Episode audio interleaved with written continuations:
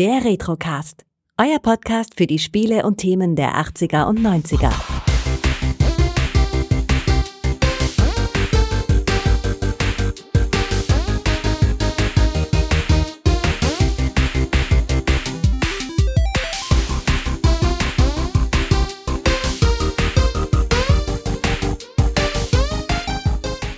Hallo Peter. Hallo Kai. Es ist eine Weile her, seit wir zuletzt miteinander gesprochen haben, aber Peter, möchtest du Tor 1 oder diesen Umschlag?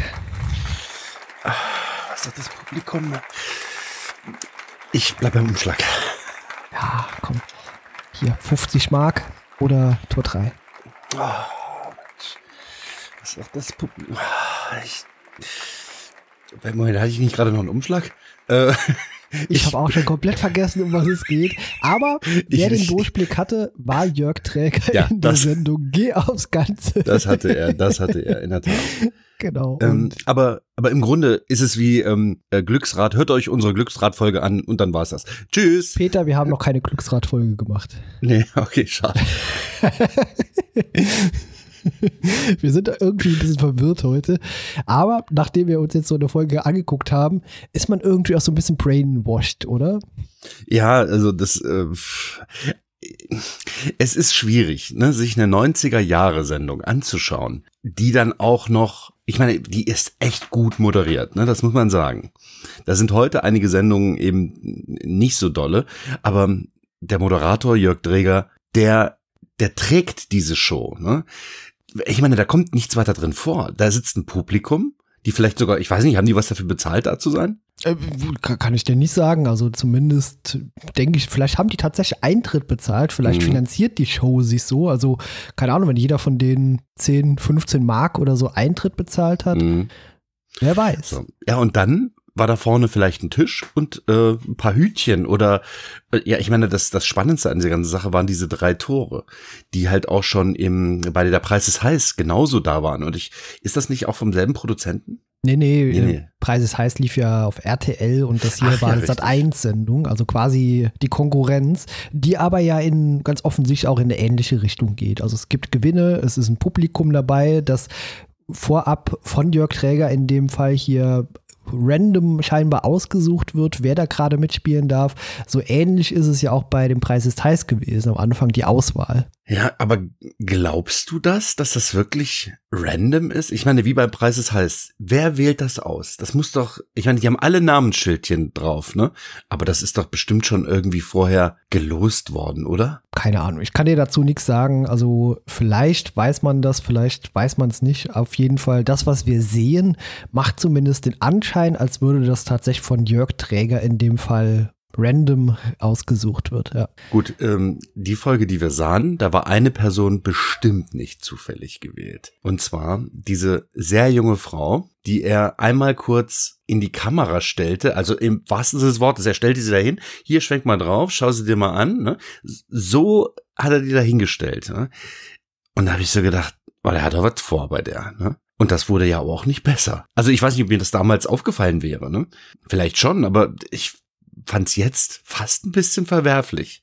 Der ältere Mann, der der jungen Ja. Frau das Geld hinterher wirft, ne? ja, es hat so ein bisschen geschmeckt. Also es ist nicht Ja. ganz so gut gealtert, muss man sagen. Aber äh, so ein ähnliches Problem hatten wir ja auch schon bei der Preis ist heiß, dass hier Walter, äh, nicht Mhm. Walter hier, ähm, wie heißt er, der, Harry. Harald. Ha- der Harald, der, der Harry Weinfort, die Mhm. Leute auch immer so angefasst hat und angetatscht hat und Ja. die sich einfach so sehr nahe kamen. Das wirkt heute so ein bisschen befremdlich, aber ja, ich Ja. glaube, das hat damals in den 90ern nicht so gewirkt, auch auf die Leute, die vielleicht teilgenommen haben.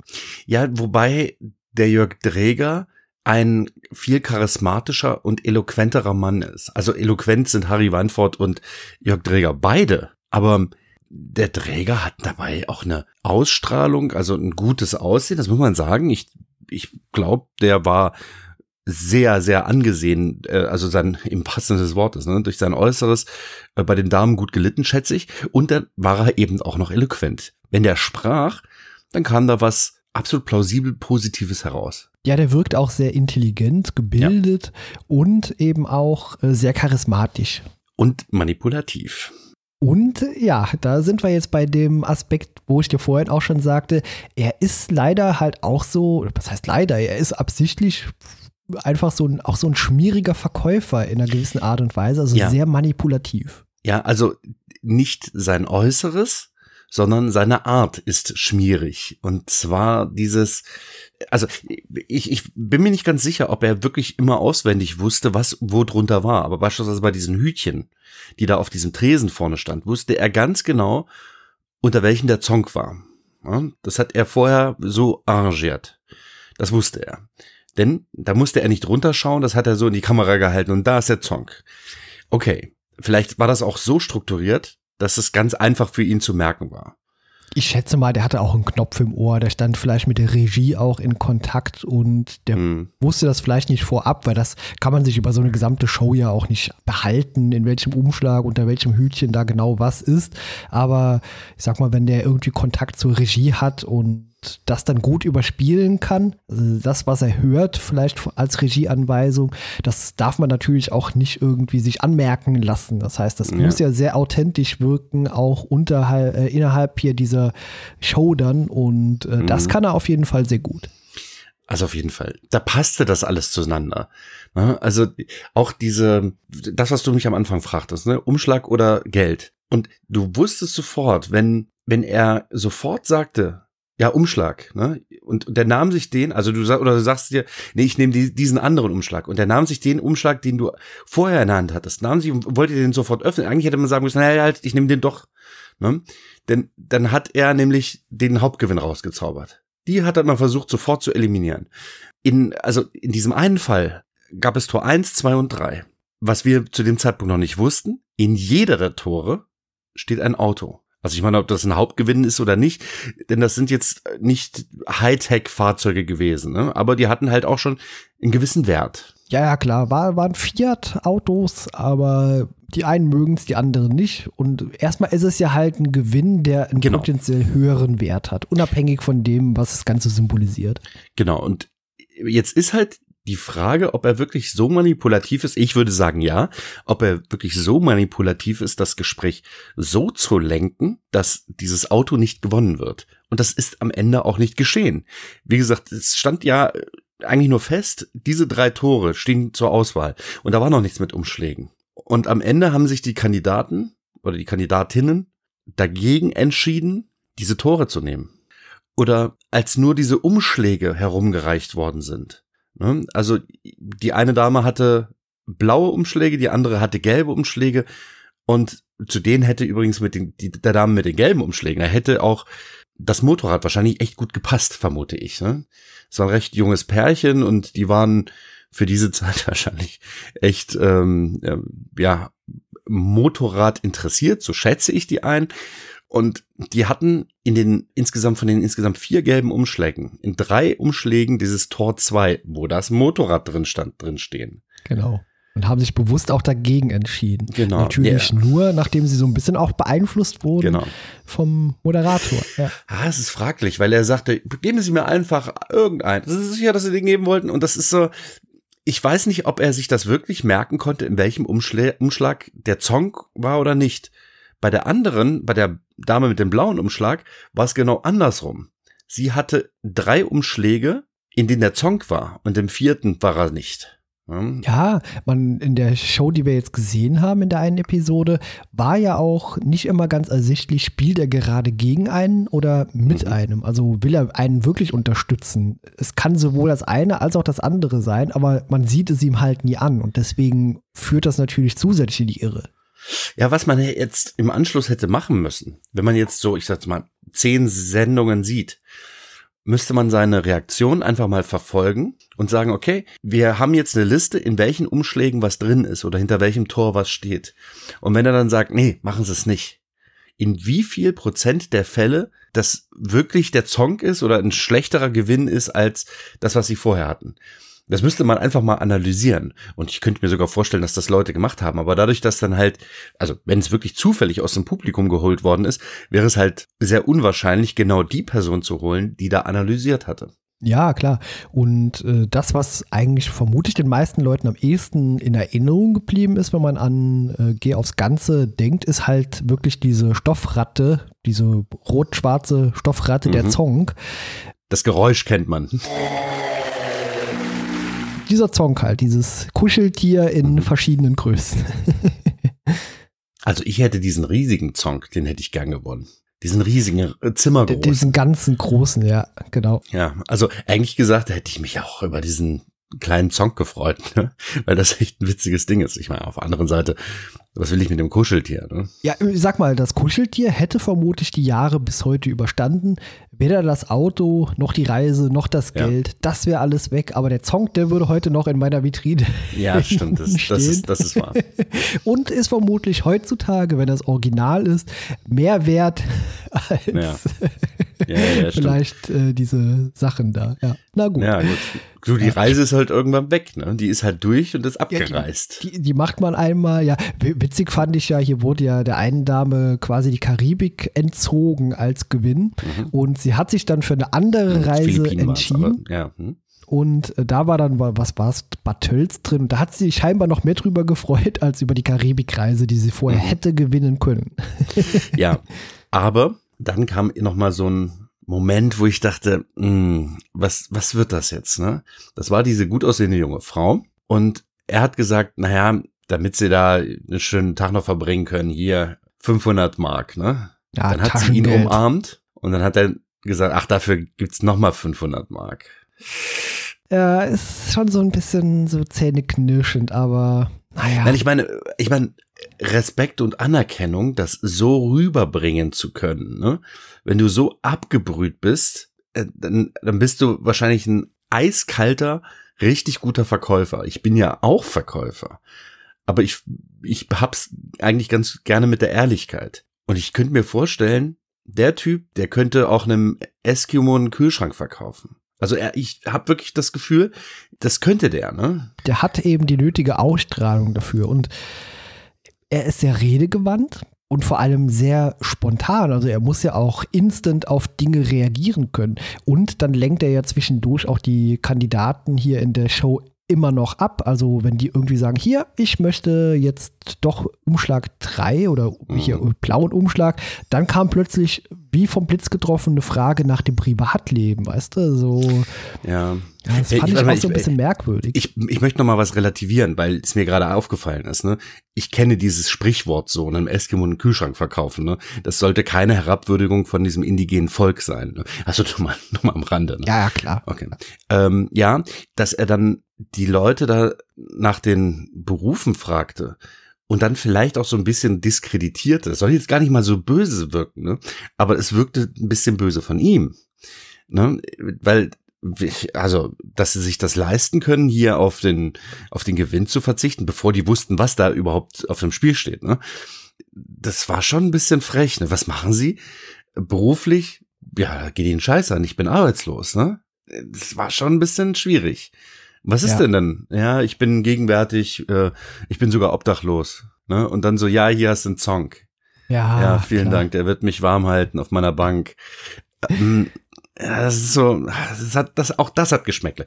Aber das ist, glaube ich, auch, also insgesamt das, was ich sagte, ne? dieses ganze Geschmäckle hier, Geschmäckle da und, und so weiter, das formte diese Sendung und machte auch deren Reiz aus dass man fies hinterrücks betrogen worden ist von jemanden, der einem ja aber auch nichts wegnimmt, sondern einfach nicht schenkt. Ja, ja, genau. Also ist halt die Frage, ist er letztendlich ein guter oder ein schlechter Charakter? Weder noch. Also er ist eigentlich eine sehr neutrale Person mhm. und du bist ja letztendlich die Person, die die Entscheidung trifft. Du darfst dich halt nur nicht manipulieren lassen von ihm. Ja, also wenn, dann sollte man sich halt auf irgendwas, also meiner Meinung nach, ne, wenn ich da hingewählt worden wäre, hätte ich dann gesagt, ja gut, ich nehme Tor Nummer eins. Und wenn er dann sagt, ja, 3000 äh, Euro, also Mark oder Tor Nummer, also oder Tor Nummer eins, dann hätte ich gesagt, ja, ich bleib dabei. Und wenn er der Zonk hinter ist, dann ist er der Zonk hinter. Ja, klar, du hast ja auch nichts verloren, außer nee, vielleicht eben. dein Eintrittsgeld, wenn du denn welches bezahlt hast. Aber. Macht aber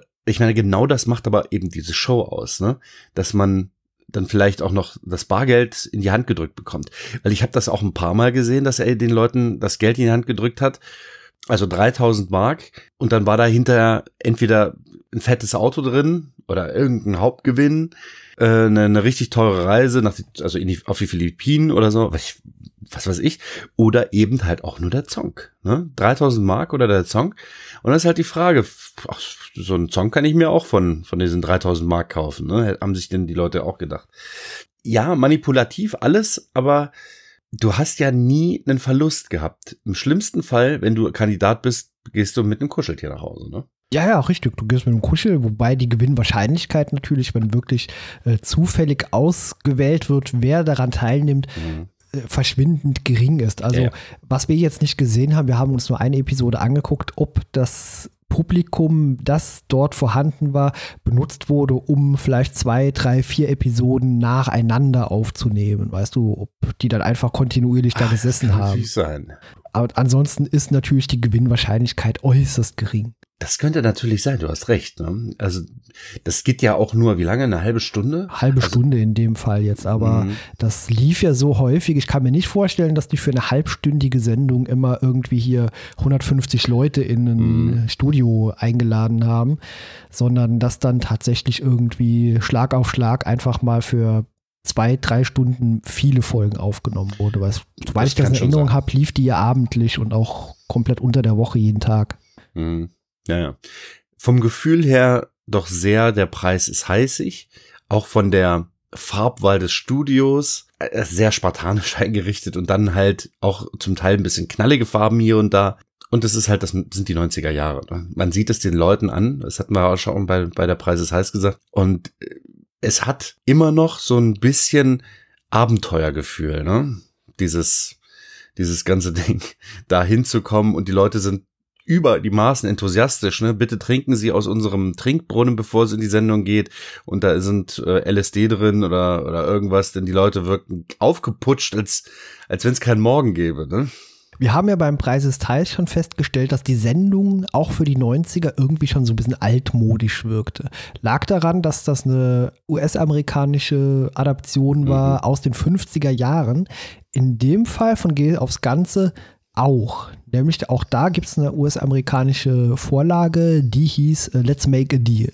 Ja, also ja, es wirkt, ich meine, Handeln und so, ne, dieser Art, das war halt so meiner Meinung nach typisch amerikanisch, aber das lag halt einfach daran, dass ich äh, vorher sowas nie sah. Das war, auch das war wiederum so ein bisschen kulturschockig für mich, wie der Preis ist heiß. Spannend zu sehen, aber ich konnte das auch nicht lange ertragen. Dieses, ja, die Leute werden übers Ohr gehauen. Ich meine, in diesem Fall ist ja nichts verloren, ne? außer Zeit.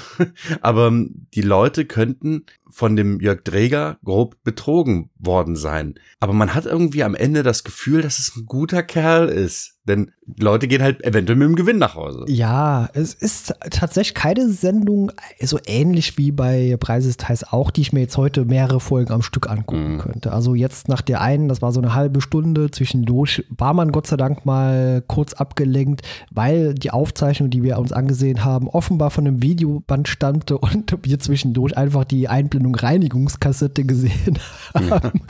Aber jetzt irgendwie noch zwei Folgen hintereinander gucken, würde ich nicht ertragen. Nee, es ist auch nicht so unfreiwillig komisch, weil der Jörg Dräger so hochprofessionell ist.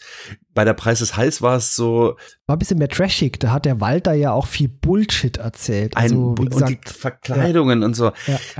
Richtig übel zum Teil. Aber Jörg Dräger, der das halt durchmoderiert, ist ein wahnsinnig guter Moderator gewesen. Ja, total. Also, muss man sagen. Also, wird, ne? Ist vermutlich nicht umsonst ab September 2021 nochmal irgendwie ein Comeback angelaufen mit, mit Jörg ihm, Dräger. Ja? Genau. Und Krass. bemerkenswert, dass die Shows jetzt auch, wie der Preisesteils auch, heutzutage nochmal so eine, nochmal neu aufleben. Ja, übrigens äh, muss ich auch nochmal sagen, auch da wieder ein bisschen, naja, schlecht gealtert.